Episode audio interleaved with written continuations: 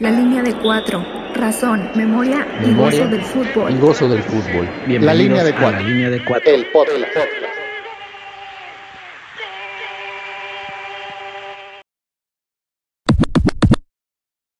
La alineación de hoy es traída a ustedes gracias a Cerveza Dove.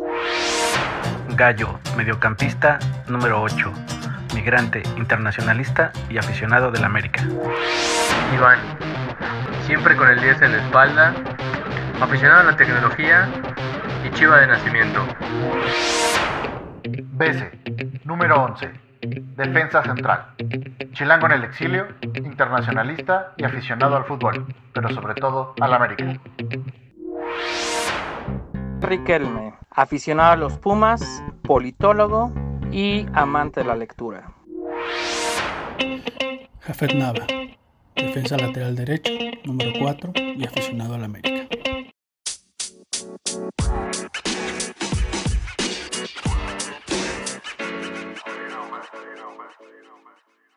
Bienvenidos a la línea de 4, el podcast, el primer episodio, esperamos, de la temporada 1 de este nuevo espacio. Doy la bienvenida a mis compañeros en diferentes partes del mundo. ¿Cómo están? Primero, aplausos para todos, chingada, ¿cómo no? Eh... Por fin nos pudimos conectar, nos, pusimos, nos pudimos poner de acuerdo. Eh, ¿Cómo están, chavos? Bien, bien, ¿qué tal? Muy bien, muy bien aquí. Pues, bien, ¿cómo ven si se van presentando todos para que pues digan sus nombres y dónde están y a qué equipo le van? Bueno. Aquí empezamos. ¿Qué tal si empezamos ahí con por Cancún? Bueno, ¿qué sí, tal? por la playita. Ajá. Sí, este, hola, yo soy Iván, Chiva de nacimiento y por acá andamos. Muy bien. Este, a ver, en la Ciudad de México, ¿quién anda por ahí? Aquí andamos. Bueno, pues yo soy, yo soy Riquelme. Este. ¿Cuánto? Le voy a los Pumas. ¿Qué pasó? Cuánto lujo tener a Riquelme en el programa. Sí, sí. Pero el acento lo noto, lo no, noto... no, no, desafortunadamente ese no, desafortunadamente no, pero pues le voy a los Pumas y pues con todo. Muy bien. Allá por las montañas de, de Denver, ¿quién está? Hola, hola, soy Jafet, este, pues acá en Denver, americanista también de nacimiento. Y acá en Denver también se dan la, los americanistas. Y yo soy Bese, eh, también estoy en Colorado. Y. Eh, Falto yo. Y falta, falta quién en California. Bueno, yo soy Gallo, eh, justamente californiano por adopción, eh, internacionalista y pues también americanista. Se oyó muy feo eso de que acá en Denver también se dan los americanistas. Vamos a Sí, editar sí. esa parte. No lo editamos. Y, y bueno, eh, rápidamente es la presentación. Este podcast ya estaba, más bien este espacio estaba en blog. Decidimos ampliarlo ahora en podcast para pues, to- todo eso que no se puede comentar ahí en las columnas. Y no sé si alguien quiera platicar, pues nada más brevemente, por qué hacerlo ahora en, esta, en este formato y no dejarlo nada más en lo escrito. Fácil, la pandemia, güey. Listo, bueno, Gracias, pasamos al siguiente tema. Gracias por escucharnos, bye. No, yo creo que fue, fue pues un, un gusto en común que tenemos todos, obviamente, el fútbol, y pues el hecho de que lo extrañamos en estos días que pues no hay ligas, no hay partidos de ningún tipo, entonces encontramos el pretexto de juntarnos, aprovechando la tecnología, para hablar de eso que tanto nos gusta y que tanto extrañamos. Y pues por eso, como dices, extendimos lo que fue o lo que es todavía el blog que tenemos desde hace algunos años, que algunos de ustedes conocerán. Eh, y pues nada, nada más a platicar de cosas a lo mejor ya no tan personales eh, o de anécdotas así en específico, sino pues de temas muy variados. Y pues creo que esa es la idea, darle seguimiento a pues lo que es nuestro lema, ¿no? De razón, memoria y gozo del fútbol. Muy bien, ¿y qué es lo que, que la gente va a escuchar en este podcast y qué no? Alguien que nos quiera platicar de eso. Muchos errores, ¿no? Para empezar, porque no nos dedicamos a eso. Sí, bueno, no, no se nota. Estamos aprendiendo en el camino, pero me parece que algo que tenemos en común todos es que eh, queremos compartir nuestra pasión, nuestra razón, nuestro amor por el juego, más allá de alguna camiseta o de algún, alguna otra cosa, sino como compartir esa experiencia que hemos encontrado nosotros en muchos sentidos, ¿no? En, en la vida, en la música, en la literatura, en N cosas que nosotros creemos que el fútbol está, está metido ahí, ¿no? Así es. Exacto, ¿no? Esa es la idea de que si a alguien pues, no le gusta tanto el fútbol, pues nos escucha a lo mejor porque algún día hablaremos de música o hablaremos de libros o de política o a ver qué se nos va ocurriendo en el camino. Pero pues así que si alguien se preocupa de que va a ser puro fútbol, pues tranquilos, este, va a haber para todos y todas y todes. Todes. Exacto. Muy bien. Muy bien. Políticamente correctos, ¿eh? Exacto, Así es. estamos, somos incluyentes, inclusivos y todo lo que, todo, todo, todo lo que está de moda. aquí. Pero entonces, ¿qué no hay aquí? O sea, o sea, ya dijimos que sí, pero pues, ¿qué no hay en la línea de cuatro? A ver, ahí por ahí, ¿quién quiere comentar? Pues para empezar, no habría ni, ni racismo, ni, cri- ni críticas, ni ningún tipo de separación, ¿no? Al final Pero no creo nos que- vamos a pelear como en E Más bien, ESPN. más bien yo diría críticas sí va a haber, pero no descalificaciones personales. más bien, más bien. Vamos a tratar de ser Respetamos a Bueno, lo más de este, entrada no hay Cruz Azulinos, en ¿no? un marco de respeto vamos a vamos a disentir sobre nuestros puntos de vista, compartir, pero bueno esa sería la, la, la, la idea, ¿no? No habría descalificaciones a, a, Sí, sí. pues a nadie por, por sus opiniones, Y- su punto de vista. Tampoco Además, queríamos que hubiera chivas, pero pues bueno, Iván nos cae chido, entonces. Ahí vamos. Y No, sobre pero- todo, no, sobre todo respetamos a los entre los americanistas. chivas y los americanistas que se dan, pues no sé cómo va a estar esto, No, ¿eh? y sobre todo creo que más, más allá de hablar del, de la jornada, de lo técnico, que pues no somos expertos, como bien dijeron, lo que queremos es platicar eh, pues esas historias que hay alrededor, ¿no? Del fútbol, que ese es el lado más humano, más este, pues más interesante también que nos toca a todos de alguna u otra manera y que lo iremos escribiendo cuando se pueda, lo iremos este, tratando de hacer por temas, irlo platicando y sobre todo también que la gente o quien nos pueda escuchar comparta sus experiencias y también eh, pues alimente, ¿no? Estas historias que son lo que nos tiene aquí, aquí a todos reunidos el día de hoy. Y, yo creo que lo que lo que señalas es muy importante porque no se trata de este reproducir un programa más como muchos otros que se reducen a dar este un resumen, los goles demás, sino ir en ese elemento más emotivo, más humano, tomando los recuerdos que, que, que de, desde la infancia y pues muchas cosas en torno al fútbol, ¿no? Que existe y no todo se reduce a estadísticas, a este el mejor gol de la jornada y demás, sino ir mucho más allá y ofrecer en ese sentido una alternativa fresca y distinta para todos aquellos que, que quieran seguirnos por esta vía. Como ven, sin más preámbulo, ¿qué qué tal si- bonito.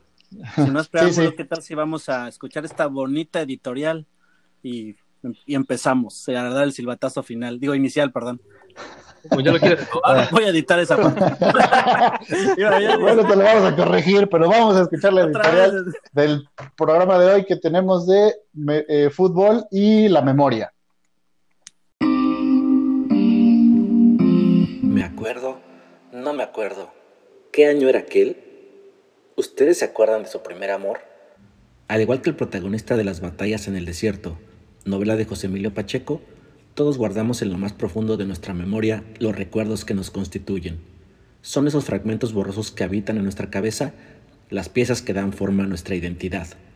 Cual tesoro personal, podemos recordar las sensaciones de momentos que ya no están. Al igual que el coronel Aureliano Buendía, quien muchos años después recordaría la vez que su padre lo llevó a conocer el hielo, el escritor chileno Francisco Muat se emociona al recordar su primera vez en un estadio de fútbol. Recuerda. Aquella noche en el Nacional, su tío quien lo llevó al estadio a ver un partido de la Universidad de Chile, me regaló un banderín azul, azul, azul, con flecos dorados y una fotografía en blanco y negro, como eran los banderines antiguos. Entonces, desde ese día creo, soy de la U. Por su parte, el escritor mexicano Juan Villoro recuerda su primer regalo, un llavero con el logo del Barcelona que le obsequió su padre. Ese objeto, ahora tesoro familiar, fue lo único, más allá de lo esencial, con lo que el padre de Juan saldría al exilio durante la Guerra Civil Española. Así, de alguna manera extraña, el fútbol y la memoria se vinculan. No sabemos exactamente por qué recordamos lo que recordamos y tal vez no necesitemos entenderlo. La construcción de la memoria, al igual que el amor, son fuerzas que escapan a la razón. ¿Ustedes recuerdan la historia de su primer amor por la pelota?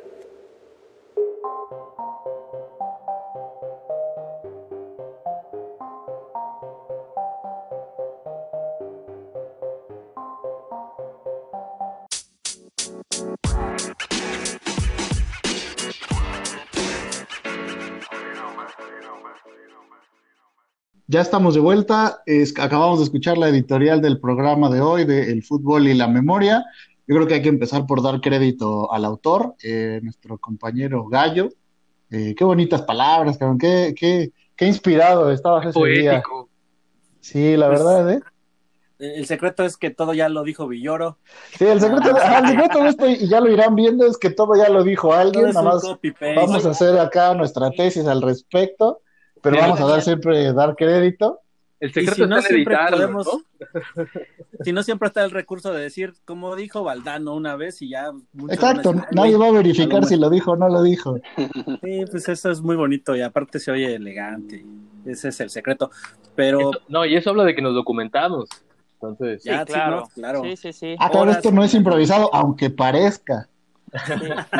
Aunque sea fútbol, trae método científico ahí, rigor académico. Que se note. Digo, muy disimulado a veces, ¿no? Pero bueno, eso ya es, ya es otro tema. claro, no somos Así es. capaces de hacer un reporte para nuestros empleos, pero ¿qué tal hacemos un editorial para el podcast? Muy bien. muy No, esa, esa ya está.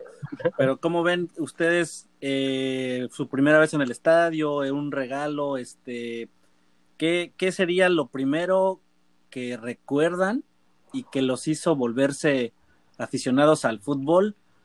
Y pues el día de hoy estar hablando en un podcast sobre, sobre la pelota. ¿Quién, quién, quién toma el balón? Yo creo que, eh, yo creo que ¿eh? Parecen alumnos de mi clase, pero bueno. no, Es no, que, no, son, lo que es que son como muchas cosas, ¿no? Porque podrías empezar por por qué te empezó a gustar el fútbol o por qué le empezaste a ir al equipo al que le, le- le vas. le vas, o cuál fue tu primer visita, por ejemplo, a un estadio, o sea, pues es como que da como para que mucho. a lo mejor creo que el enamoramiento empieza siempre, o no sé si a usted le pasó lo mismo, como que a partir de la televisión y como que se consuma eso ya cuando vas al estadio tal vez, pero como que creo, o no sé, entre, entre la televisión y el fútbol llanero puede ser esa, ese primer acercamiento a enamorarse para consumarse tal vez ya yéndole, yendo a ver el equipo de tus amores al estadio. Y la familia, ¿no? También. Y, y- es, También. Yo creo que la casa, sí, por supuesto, ahí juega un papel la manera en que va involucrándose los, los familiares, padres, demás. Yo creo que, creo el, que juega el un papel ambiente, muy ¿no? importante. El ambiente alrededor de, de, a lo mejor del domingo familiar. Claro. Sí, Por yo- ejemplo, todos, igual, todos le van al mismo equipo que sus papás. eh, bueno, yo sí. Yo también. Yo no, por ejemplo, yo no.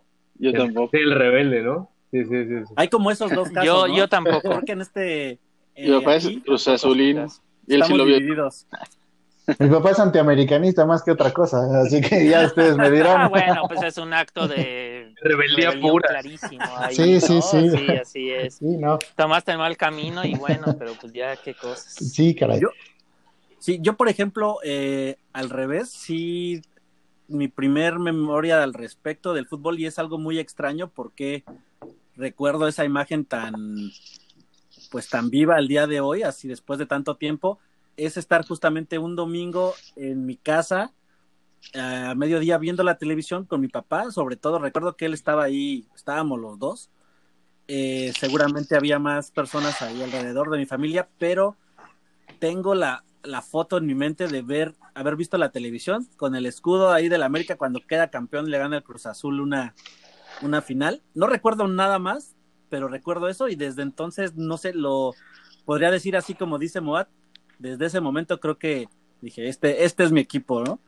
Es algo muy extraño. Pero el banderín era azul, azul, azul. ¿Qué pasó? amarillo, amarillo, y amarillo y azul. azul, amarillo y azul, amarillo y azul.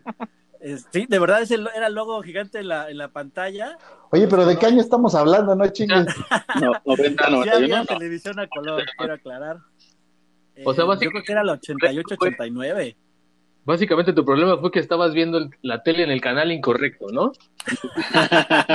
No, no, no, Y la el final incorrecta. me puso ahí en la hora correcta. Bueno, siendo justos, no había mucha opción, ¿no? O sea, Sí, sí, sí, sí. sí. Pero yo podría decir que ese es como mi recuerdo fundacional de la afición al América y al fútbol que van pues prácticamente de la mano. Híjole, es que, bueno, yo creo que sí va a variar en, en- en- en cada caso. Yo, yo recuerdo, por ejemplo, en, en el mío en particular, recuerdo que como a los 5 o 6 años mi papá me inscribió a una escuela de fútbol. O sea, me acuerdo que sí veíamos algo de fútbol en la tele, pero muy poco. Pero más bien era que mi papá me inscribió en una escuela de fútbol con un uniforme de los Pumas, me acuerdo perfectamente. no, tortura infantil, ¿qué Sí, es eso? no, era- UNICEF? No, era, Gran hombre, gran hombre. no, mi papá también es chiva. Pero el- curiosamente, el, pero, Ah, el equipo- pero solo estaba muy confundido. pero el equipo se llamaba, Vivíamos ahí por el metro el equipo se llamaba Pumas, y entonces jugábamos con ese uniforme bonito de Pumas, todo blanco con, con el logo en, en dorado, me acuerdo perfecto. Y me acuerdo que en mi primer partido me senté en el campo con otro cuate y estábamos sentados recogiendo piedras porque no entendíamos qué carajo sucedía en la cancha, ¿no? Hasta que nos, nos pegaron un grito del entrenador de ¿qué hacen ahí sentados? No sé qué. Y ya ahí como que empezó todo el, el- el amor al juego y a entenderle y, a- y a- y al estadio y todo el rollo, ¿no?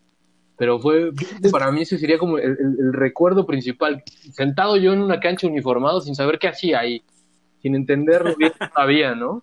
Y vestido de puma, entonces creo que me espanté todavía más y dije, no, no, Qué confuso. Es que ju- justo es eso, ¿no? Eh, creo que, o sea, como que nuestra vida de aficionados comenzó con la tele o el radio o no sé, eh, a lo mejor en nuestras casas, pero luego se complementa todo esto cuando empezamos a jugar, ¿no? O sea, al- en, las, en la presentación, pues escucharon así las posiciones en las que más o menos jugamos cuando éramos más jóvenes o seguimos jugando algunos. Y pues yo creo que ahí es cuando te acabas de enamorar, ¿no? Porque una cosa es verlo eh, a, a 11 desconocidos, bueno, 22 desconocidos correr en la televisión, ya cuando tú tienes la oportunidad de meter los goles y de, o de pararlos si eres portero y ya sientes el olor al pasto, a la tierra, ya es otra experiencia completamente, ¿no? Sí, sí, completamente. Ir a un entrenamiento, que te regañen, este, no sé, que le pedías a los Reyes Magos de Santa Claus en que creyeran una pelota, un balón, algo, ¿no? O en, Claro. o en mi Los caso que me primeros zapatos de fútbol.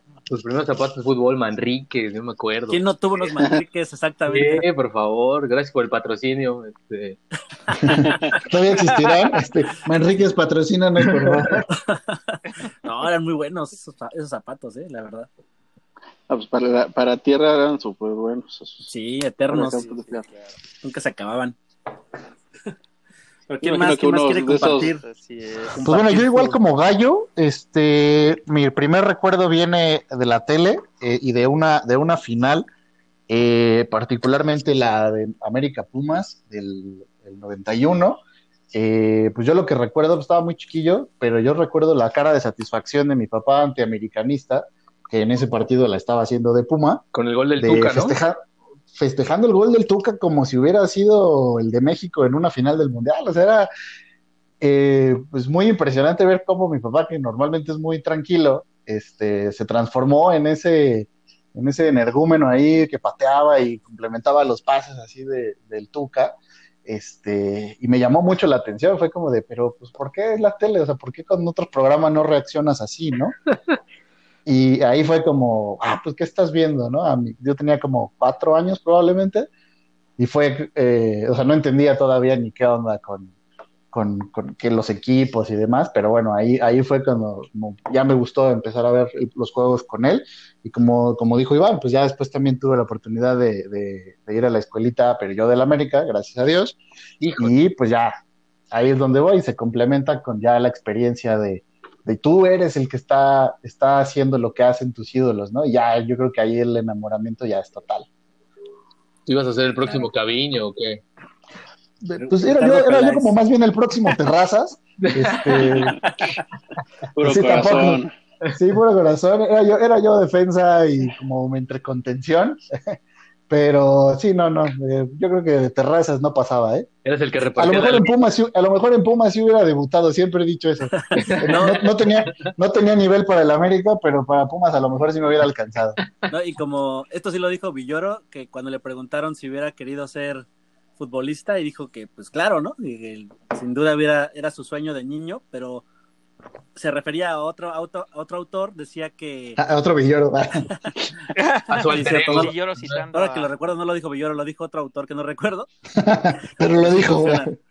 Pero, pero, El punto es que el autor que no recuerdo decía que solo tenía dos problemas para por los cuales no debutó. Uno era la pierna izquierda, el otro la pierna derecha. Si no, fuera de eso hubiera sido un crack. Sí, caray, no. No, no, no. Pequeño detalle, hombre. Lástima que los clubes de fútbol se fijen en eso, ¿no? Sí, sí. Sí, sí, sí. Un amor no Sí. correspondido, diría Galeano. Exacto. Pero, a ver, ahora, Riquelme, cuéntanos tú tu historia, tu primer recuerdo del, de la pelota. Pues yo, yo estaba viendo precisamente una América Pumas, era la liga regular. En ese tiempo creo que todavía jugaba Bolsonel o demás, yo estaba muy niño. Y pues la manera en que se desempeñaba el equipo, acaba de ser este Pumas campeón, pero antes de ello pues no me no estaba muy interesado en el fútbol, ¿no?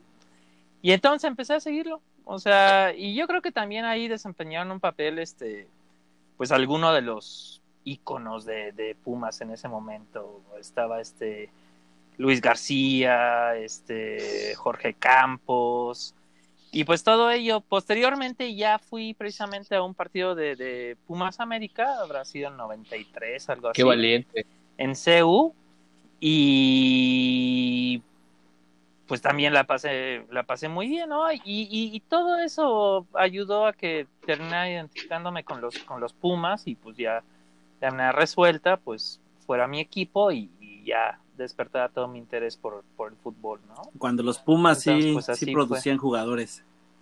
No, y cuando los clásicos Este, en pues- ese estadio eran, eh, o sea, eh, o sea, si era, bueno, quizá más ya a finales de los 90 ya era todavía más peligroso y, y Sí. no sé, no sé, en lo- en el noven- al, al inicio de los 90 no sé qué tanto habrá sido el riesgo, pero pues ya después sabemos que la Bueno. rivalidad pues se hizo Pero sí se ¿no? dividía la mitad eh, visitante, la mitad eh, Sí. local. Dice U. Sí, pero pues Sí, no, sí, pero no ya- en el ya- ya se 92, ¿no? dividía. O sea, pues era como que yo creo que todavía era muy familiar, no sé, digo, no sé cómo lo recuerda Eh, de Riquelme, Era pero más, era más tranquilo, digo, yo tenía creo que 12 años, algo así. sí 12, metió unas 13, madres y, aventé precisamente unas botellas, pero Con alcohol. Borracho. ah, Ahí, ahí aprendí todo, todo, todo ello, pero este fue, fue el día de mi descomposición. No, no es. Y este, pero estaba muy, muy tranquilo todo, estaba hasta eso. Incluso todavía en ese partido del América llegué a ver a Sague, o sea, impresionante. bastante, bastante interesante. Es- y este, pero pues más que nada era, era este, era ese momento, ¿no? Casualmente coincide tu historia con tu primer cerveza, ¿no? Lo que, lo que, la primera no, para nada, pues ya, ya, ya era un, do- un total dominio, ¿no? El que, el que había. Sí, ya tenía y el 12, por favor. partido- el, el siguiente partido que fui a ver fue la final en el Estadio Azteca, de este, en el cual jugó el Necaxa contra el Celaya. Uh, ya. Este, recuerdo O que sea, a falta de en- Pumas, Celaya, ¿no? No, pero es que Pues fue, fue, dije, pues vamos a ver la final. Creo que no había entrado a la Azteca en ese- hasta, esa, hasta ese momento. Y pues me tocó igual, bueno, creo que fui al estadio, vi cómo Butragueño falló el cabezazo que le dio el campeonato al, Al- al Necaxa, pero pues igual fue, fue yo creo que decisivo ese partido Esa para fue la que única jugada. siguiera involucrándome más en el Así fútbol. es. Así que pues yo creo que fueron los... creo que aquí para quien no conoce a, buen Riquelme que habría que darle contexto que él además de eh, Puma tiene un especial afecto por el Real Madrid, eh, tiene ahí un contexto también familiar muy importante que igual nos puedes compartir y sobre todo que si no lo quien no lo conoce también puede podemos poner ahí tu foto después en el blog es un, como un Podemos clon poner de sus redes para que lo sigan. Está soltero, está soltero, claro. casado. Cuéntanos, Riquelme, ¿qué, qué buscas en Pero en una aquellos mujer? Ya, ya, le ya, pedían esta autora diciendo que era el Emilio Butragueño mexicano. Ahí, güero. este, Oye, bueno, sí es, sí, ya ahora que lo pienso, sí le da un aire. sí Sí, le da un aire a este, butragueño, o sea que por esa razón explicaba más el, la- el cariño al Celaya. Antes, antes, antes no De le hecho, de hecho, de hecho fue mi apodo durante la, la, la secundaria. Me llegaron a decir ahí en segundo. Ah, mira, pues ¿no? ahí está. Sí me- Entonces el, tenía, tenía Casual, este, el así. un poco más. un- uno sí, era por- digo, y no, al no, otro no, le dicen la- butragueño. No, Co- me... eh, sí, muy, muy, muy modestamente, ¿no? Digo, no por mi pierna izquierda ni mi pierna derecha, ¿no? Que esa- Pero fallaban los cabezazos pero- igual que él en la final. Exactamente, sí, sí. O, güero sí o ni es. siquiera cabeceaba, pero bueno. No, pues este, pues mi, bueno, mi papá era español y, y, pues era, él era un aficionado total al, al Real Madrid, ¿no?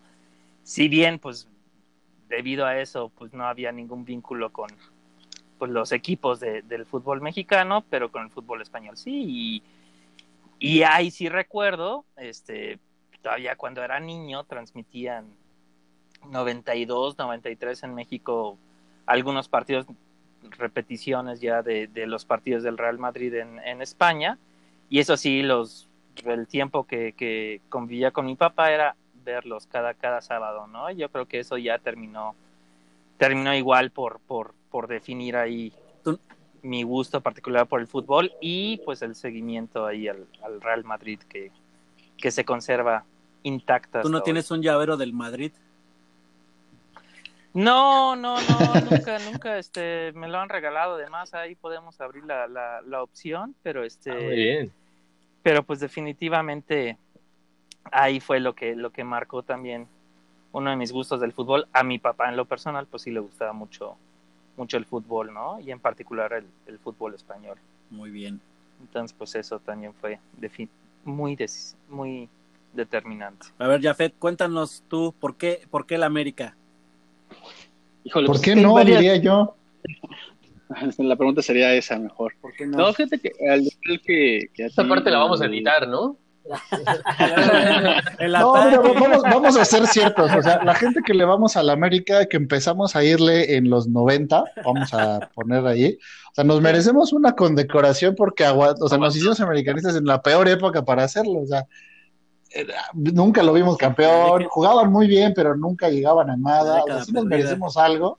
Ajá, o sea, esto, esto ¿Y sí qué es va a merecer un Cruz Azulino entonces? Ah, bueno, el Cruz Azulino ya requiere terapia, Sí, pero no. por eso no los invitamos a este experimento. No, no, decir, yo, yo creo que principalmente es el, el- el- acercamiento mediante la televisión, que pues, en eso entonces era lo, que predominaba. Eh, Televisa, creo que eso influyó demasiado.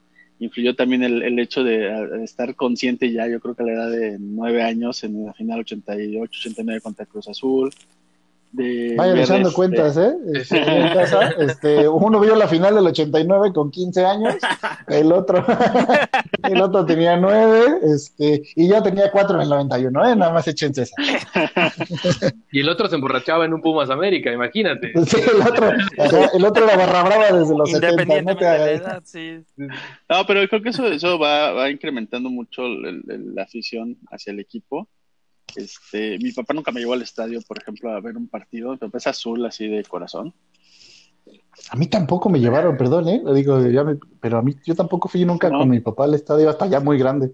Yo, tam- yo también, y creo que el- la primera vez que fui al estadio fue con mi tío, me llevó a ver un partido de México. Y posteriormente, Ah. cuando yo ya a trabajar, yo a mi hermano íbamos casi cada ocho días a ver el partido. Pues mi hermano también es americanista, así de hueso colorado, pero yo creo que en el caso de él sí influenciado por mí. Que fue por como ya era su Corrompiendo. pues dijo, ve, chavo. Corrompiendo menores, muy bien. Se lo adoctrinó. Ah, está bien, así, se- así No, se crean lazos. digo, y se va, no sé, como que se va este, afianzando más el, el- el amor en general al fútbol, porque yo puedo en su momento ver partidos de la extinta segunda división, tal vez de algún sábado a las 5 de la tarde que no hay nada, un domingo, pues sí podía chutarme uno, cualquiera. Y, y en general creo que es la afición, o sea, incrementada por el amor hacia un equipo también. Y aparte otro asunto, ahorita que decías de que empezaste con un partido de México, o sea, ese es otro aspecto, ¿no? O sea, cuando te Sí. toca tu primer mundial o tu primer eliminatoria para mundial o pues, no sé si Juegos Sí. Olímpicos, pero pues ya ver a tu país y ya como que ya te entra Ah, ese lado, ¿no? De- Y haber estado digo, en ese partido que armó, digo, era un partido México-Martinica de eliminatoria. Uf, uf. Moletur, Moletur. No, o sea, era así como que garantía de goles casi, o sea, mínimo dos ¿Qué goles tal? ibas a ir a ver. ¿No recuerdan ese 7-0? Bueno, 7 goles de Sague a, de Sague. Baltazo de Sague. Sí. no. San Vicente o a Guadalupe. a Guadalupe, una isla ahí en el Caribe. San Vicente. Creo que tiene el récord. Martinica ¿no? o San Vicente, una de esas. Martinica fue contra Martinica. Sí. Así es. En el azul. En el azul, en el azul. Sí, en el azul. 9-1, ¿no? Sí, no, el tema de la selección así. y los mundiales creo que sí da para un programa aparte. Es Ya, ya so- solo como comentario al margen, considerando este el momento en que nos empezó a interesar el fútbol demás, yo creo que la selección nacional estaba viviendo un muy buen momento a principios de los noventas y también yo creo que en diferente medida pues influyó en, en todos nosotros, ¿no? O sea, fue a la Copa América, obtuvo el segundo lugar, este un buen la- mundial en el 94. Ah, en el, no- exactamente, o sea, entonces yo creo que también también pudo haber influido.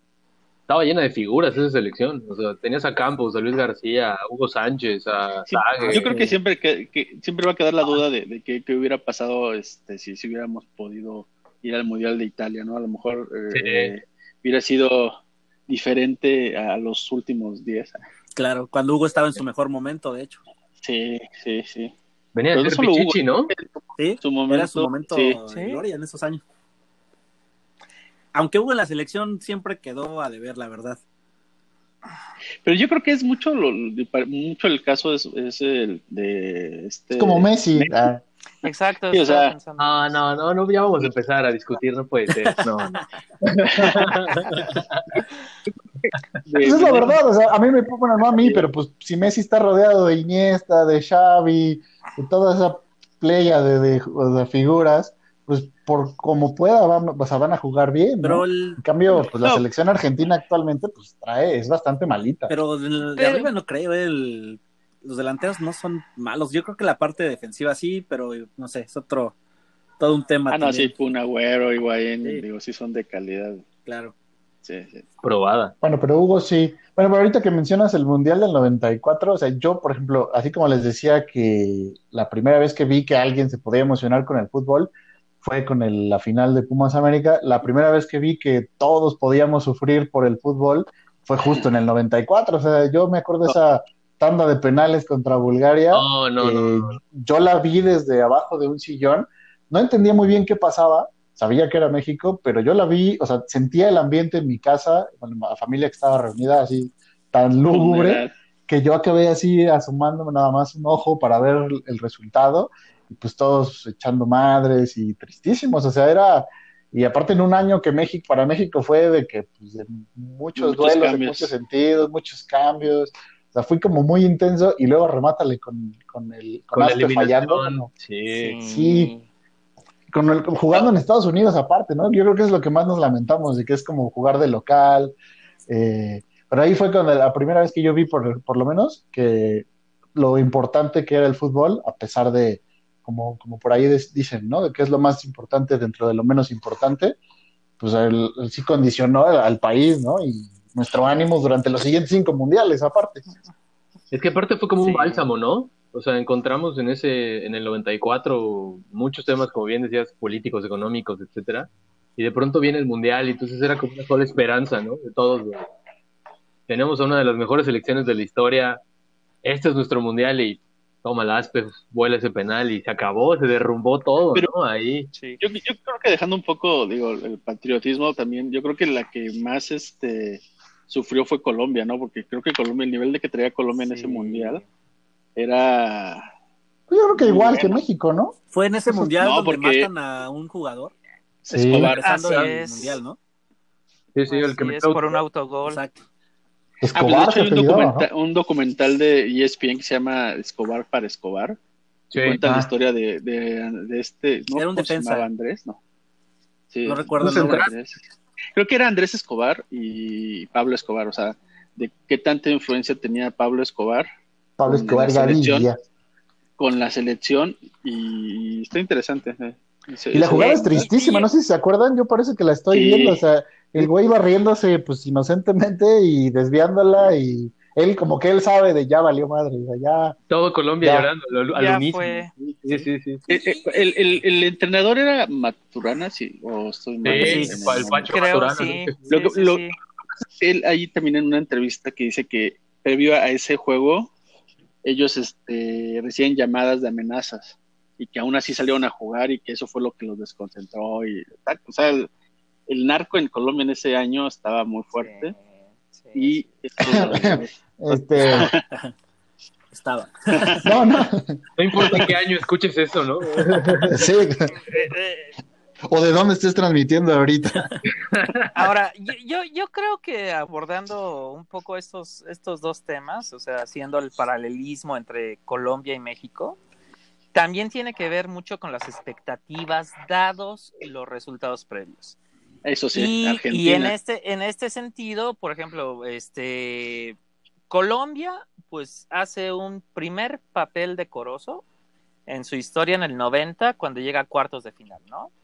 Sí. Cosa similar sucedió con, con Camerún. Luego juega una buena Copa América en el 92. Este, de hecho, fue de los par de equipos semifinalistas. Este, precisamente Argentina le gana la semifinal a, a- a Colombia. Y, y eso va creando la expectativa. En el caso de México, México no, no, este, no va al Mundial del, del 90, pero hace un muy buen papel en la Copa América, siendo invitado por primera vez. Y luego en el 93, pues este eh, establece su hegemonía este, pues en la, en la Copa de Oro, como, como había sucedido hasta ese momento, y le gana un 3-0 im- impresionante a, a Estados Unidos con un golazo de Nacho Ambriz y, y demás. El, el, este, el cuadrangular se juega sin ningún problema y México sigue anotando 7, 9, 5 goles, demás. Y entonces, pues la expectativa que se habían creado en torno a esos dos equipos, pues era muy, muy alta. Luego ¿no? le ganas a Irlanda, Este- ¿no? 2-0, 2-0, ¿a quién era en el primer? 2-1, 2-1 y empatas Italia. a Italia. No, Pues, pero empezaste perdiendo con Noruega también, o sea, Y en un partido que también Sí, no te Sague, superaron. Sague y pero- su cabezazo. pero no tuvo un mal Sí. desempeño de juego. O sea, una cosa Ah, sí. es como perdió México, este, independientemente de la cantidad de goles, no sé, contra Chile, donde tú ves que los jugadores parecía que huían del balón, a que ju- juegan un buen partido, anotan un gol de manera circunstancial y pues posteriormente le gana a Irlanda, empata contra Italia, o sea, se crea, se crea una expectativa y además como había una inercia por los resultados previos, pues tú ves ese resultado con, contra, este, contra Noruega como un bache, ¿no? No como una tendencia. O sea, la tendencia era que, que México iba a tener un buen desempeño, ¿no?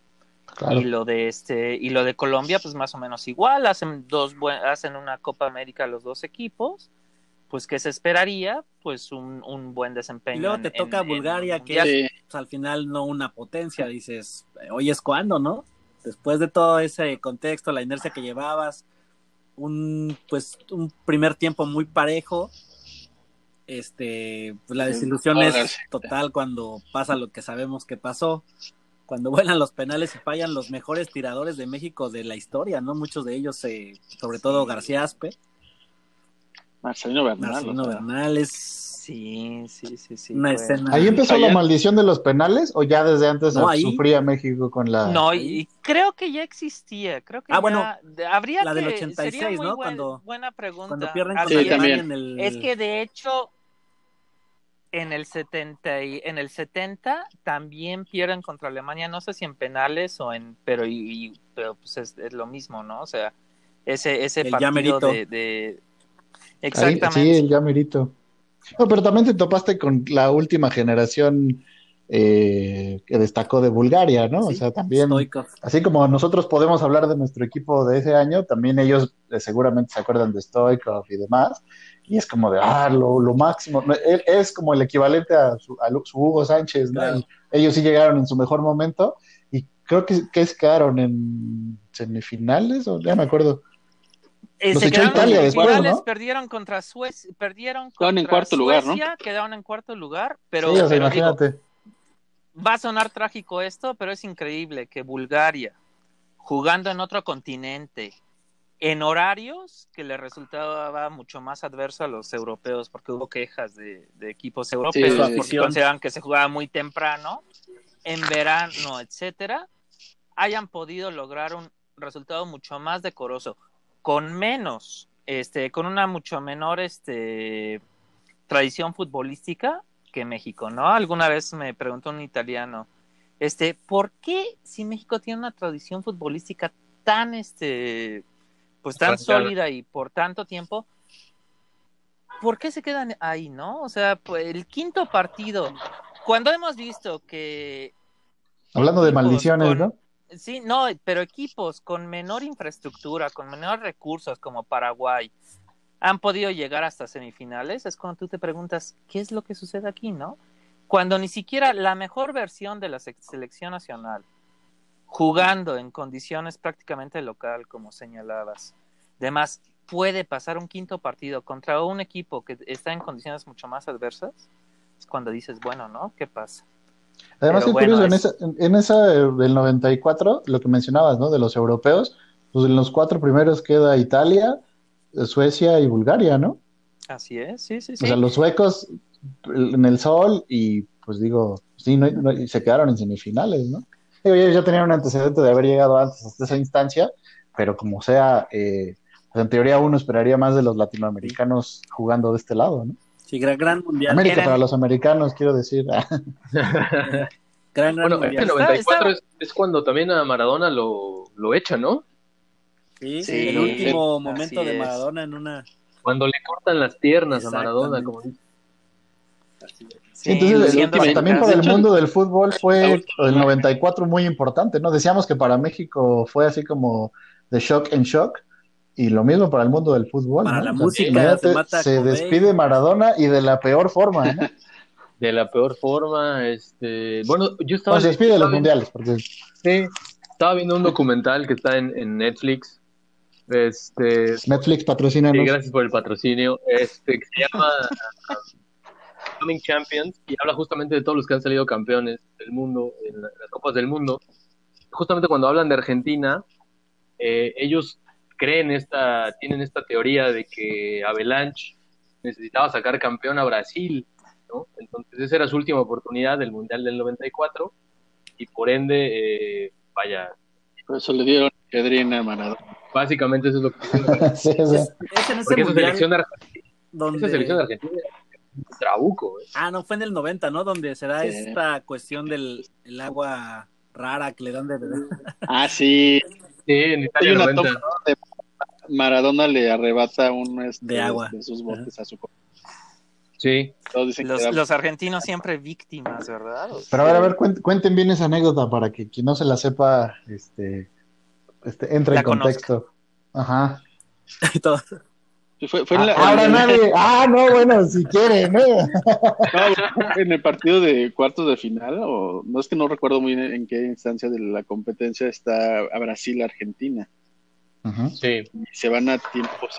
No sé si van a tiempos, el chiste es de que en una, una hay, eh, los brasileños de repente empiezan a, a especular sobre que en las aguas que está dando el, el cuerpo técnico argentino traía algo que los hizo restar su físicamente para que pudieran este, los argentinos superarlos.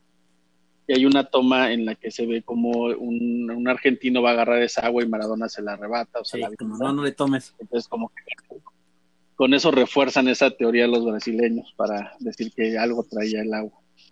Claro, no fue el gol de Canilla, fue, fue el agua, ¿no? Seguramente. Pero pues, son de esas teorías así que te vas inventando para justificar el fracaso. Bueno, yo, yo, yo tengo una teoría. Yo creo que Rafa Márquez hizo expulsar en este Mundial de Corea y Japón. Para, para que no, no lo acusaran, ¿eh? para Sí, que lo claro. eh, hace dos años de lo que hizo. Una por Sí, otra. sí. No sé, esa es una Es- teoría es personal. claro que él ya lo libraron y a, y a Julián no. dice, está- Como pueden ver, aquí hablamos de todo, de Julián, ya hablamos de política. Muy bien, muchachos, estoy muy orgulloso de este experimento. Este, pero Regresando, sí, la verdad es Eh, que como al Ajá. tema de los recuerdos, no sé si les tocó a ustedes, pero ese 94 justamente el- con el Mundial, yo recuerdo todavía, debo incluso tener por ahí, este, que se daba mucho esto de los álbums de, de los jugadores, que se volvió después una como una tradición. Creo que ahí nace, ¿no? Al Panini, ¿no? Esa- Las de Panini, sí. esa- claro. Gracias, Panini, por el patrocinio. Y es la primera vez que creo que nosotros nos tocó envolvernos como de esa manera, donde te llegabas al grado de estas, conocer casi las plantillas completas de la mayoría de los equipos, por lo mismo de estar buscando, Sí, claro, eso- buscando ahí las estampas. No, no sé si han tenido oportunidad, digo, a lo mejor mm, no son tan cinéfilos el- Ah. del cine Tal vez no mexicano. nos juzgues, no los juzgues nomás porque le van a las chivas, o sea, no, lo que pasa es que yo en octubre estuve en No sé si México. han visto esa del este, chanfle. no, es que hay una película que se llama Las pecas del mundo, que es una, es una película ah, mexicana. sí, mu- muy buena. Ajá, de, del 94, creo que sí. De- Está con la que hizo la película esta de Eugenio Derbez, la niña, que ya es una señorita. Mira, voy a, voy a mostrar mi, mi cultura general, Loreto Peralta. ¿Cómo no? Bueno, sale La ella, niña, pero la niña que ya creció, sí. Y se llama Déjame- Toda- Todas déjame- las pecas del mundo, la película. Ándale, esa. Ok. El punto es de que el, el- el entorno se ambienta en el, en el Mundial de 94. Y la niña, una, la- una del personaje de una de las niñas está obsesionada con Sage hasta que falla el cabezazo contra Noruega. Es cierto, se decepciona terriblemente. Que eso es otro, digo, como ya cuando hablemos de los mundiales podríamos decirlo, pero ahora que hablábamos de cuando nosotros jugábamos de niños, pues ¿quién jugó un mundialito? Yo sí, o sea, así en formato, ese formato copiando de, ah, tú eres Nigeria, tú eres... Y, y que eso es como que todavía más padre, ¿no? Más interesante, como, aparte como que pues te tienes que identificar con una playera que no siempre va a ser la de tu país. A mí yo, yo me acuerdo que sí me tocó un mundialito de que era, era justo Nigeria, o sea, era- sí, sí, pues sí, el, el tono, ahí vamos, pero pues sí, no conoces a los, bueno, por lo menos a esa edad, no conoces a los jugadores, salvo, como dice Gallo, pues en el álbum Panini, que durante los mundiales todos nos sabemos las alineaciones, por unos meses dominamos perfectamente el estilo de juego y los nombres de los defensas de Estonia, de Eslovaquia, de todos los países, De Corea del Sur. ajá, impronunciables, pero en ese, en ese mes que dura la fiesta del fútbol, los dominamos perfectamente gracias a, a Panini. Gracias por el patrocinio otra vez. No, no sé si voy a decir algo cierto, pero muchas veces este, eh, he conocido gente que sus- nosotros estamos en una época en la cual nos tocó llenar esos álbumes y como que era la manera de conocer a lo mejor a todos los jugadores que iban a acudir a un, mundial. Y ahora eh, eso, no sé, en gran parte sustituye con los videojuegos. Creo que muchos de los videojuegos también te dan ese panorama mundial de conocer tantos jugadores de selecciones para cuando ya los ves realmente en el mundial, dices, ah, no, pues este güey es tal, este güey es tal pero no porque lo hayas visto jugar, sino porque lo viste a lo mejor en el videojuego que salía. Claro. Y desde entonces ya había en esos años, creo, los primeros, ¿no? Las primeras versiones de juegos de fútbol. De FIFA. No se llamaban Sí, FIFA, de creo Super que tenía otro Nintendo nombre, ya ¿no? no sé. Pero, EA Sports. World Cup. sí. Pero sí, totalmente sí. es donde uno empieza a aprender geografía también. A partir. Eh, justo eso iba a decir. Yo, por ejemplo, yo sí me acuerdo que en algún grado de la primaria, yo sí empecé a asociar jugadores Banderas. eh, con alguna unidad, banderas de países o, o clubes de fútbol, ¿no? No sé, por ejemplo, el Ámsterdam.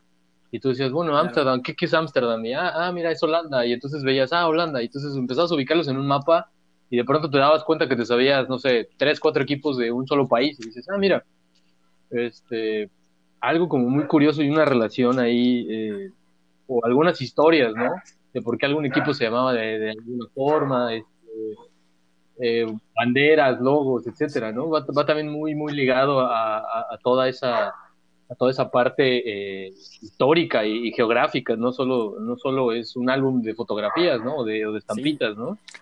Creo que también da, da para mucho ahí. Yo creo que así como hay muchas puertas de entrada hacia el fútbol, también el fútbol se convierte en una puerta para, para, para muchas cosas, ¿no? Por ejemplo, ahorita que, que señalas Holanda y equipos, pues y a, mí me sucedió con el Ajax, o sea, un equipo que pues no era relevante en el, en el fútbol continental, en el fútbol europeo, y de repente se convierte en el, en el gran, gran campeón. Entonces ahí igual empiezo a identificar eso. Y sí, Y, y, y además es una puerta el, el, el fútbol a, a, a, muchas cosas, este, retomando lo que señalaba, lo que se decía. Por ejemplo, yo creo que muchos siendo niños, pues no teníamos conciencia de la dimensión del problema del narcotráfico en Colombia, si no asesinan a Andrés Escobar, ¿no? O sea, totalmente. Entonces es sí, la, sí. la, manera en que, en que vamos identificando todo.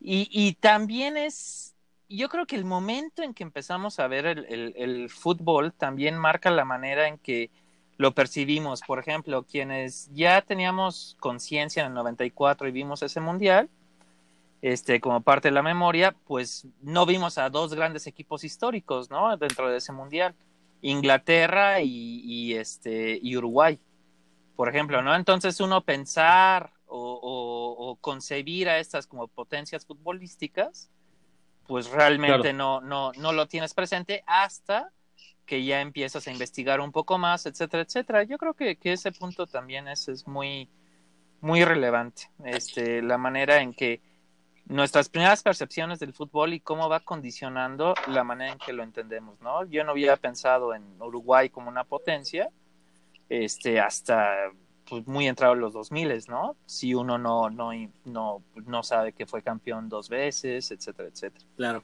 Entonces yo creo que también es un punto interesante que destacar. Muy bien. Pues sí, así podemos como recapitular que sin duda estos recuerdos o estas, estos momentos que revivimos a lo largo de esta plática, pues nos van a acompañar de por vida, ¿no? Son cosas que están ahí y que uno hasta parece que, ¿por qué me acuerdo de esto y no me acuerdo de mi teléfono? ¿Por qué me acuerdo del nombre de ese jugador? Ganés. Y no me sé ahorita dónde, cómo es que, alguna dirección de correo, etcétera. Pues son ¿Cuál? ¿Cuál? Di el nombre del jugador. Este, nombre del jugador. George Weah. No, este, el, estaba acordando del nigeriano Oganés que metió el primer gol en Italia 90, que después fue, creo que al Milán. Camerún. No sé si lo ubican. ¿Era de Camerún? Sí, de Camerún. No, no, no era Villic. A ver. Uh, ah, no, sí. Villic estaba en esa selección, pero fue otro el que mete el primer gol, sí, según yo. No. George Weah, no. Por ahí. Sí, el festejo claro. famoso, ¿no? Que se va a bailar el banderín. Ah, sí. Ah, claro. Pero, sí, sí. regresando al... Ya. Saludos a esa persona, ¿no?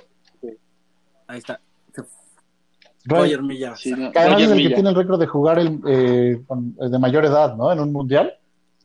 Así es. Ya cuarenta y tantos, no me acuerdo de cuántos es el récord, pero, pero bueno, además está ese dato. Que se ven igual para bien o para mal los africanos de... La vamos a ver. y los asiáticos y todo, ¿no? Pero bueno.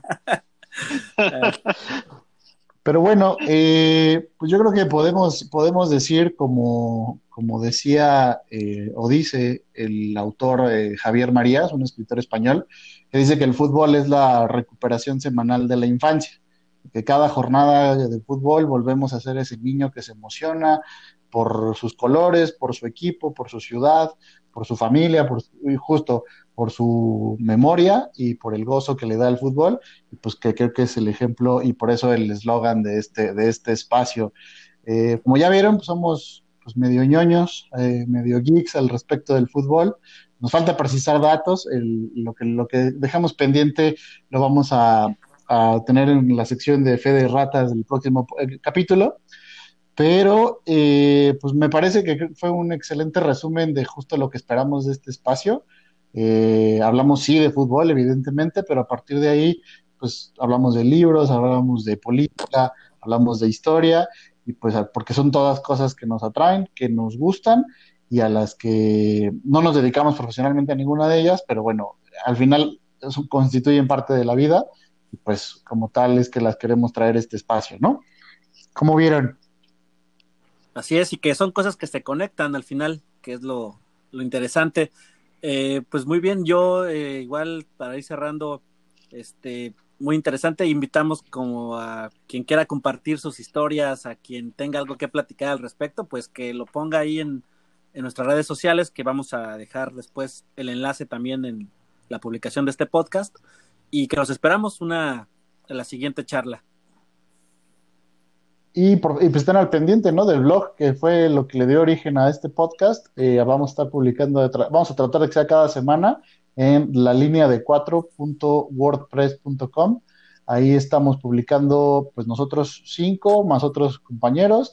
Y si alguien, alguien que nos escuche también tiene ganas de, participar y tiene algún texto con alguna anécdota o algún análisis sobre al- algo en específico del fútbol y otra, y otra variable, pues estamos abiertos a, a que nos lo compartan.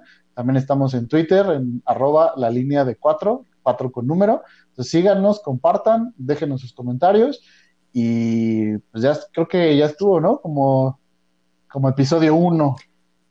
Sí, sí, bastante, bastante. Yo- Ay, perdón, adelante. minutos, ¿no?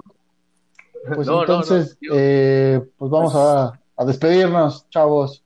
Gustazo verlos. eh, la gente que nos escuche, eh, les mandamos un saludo porque la mayoría nos, nos- son nuestros conocidos y nuestros amigos que nos van a escuchar porque nos quieren, pero ojalá que más adelante nos escuche, nos Saludos, escuche familia. más gente fuera de nuestros círculos. Pues buenas tardes, buenas noches o buenos días. Y abrazo según- de gol. Según donde, exacto, abrazo de gol, según nos estén escuchando y nos vemos en el próximo episodio. Bye.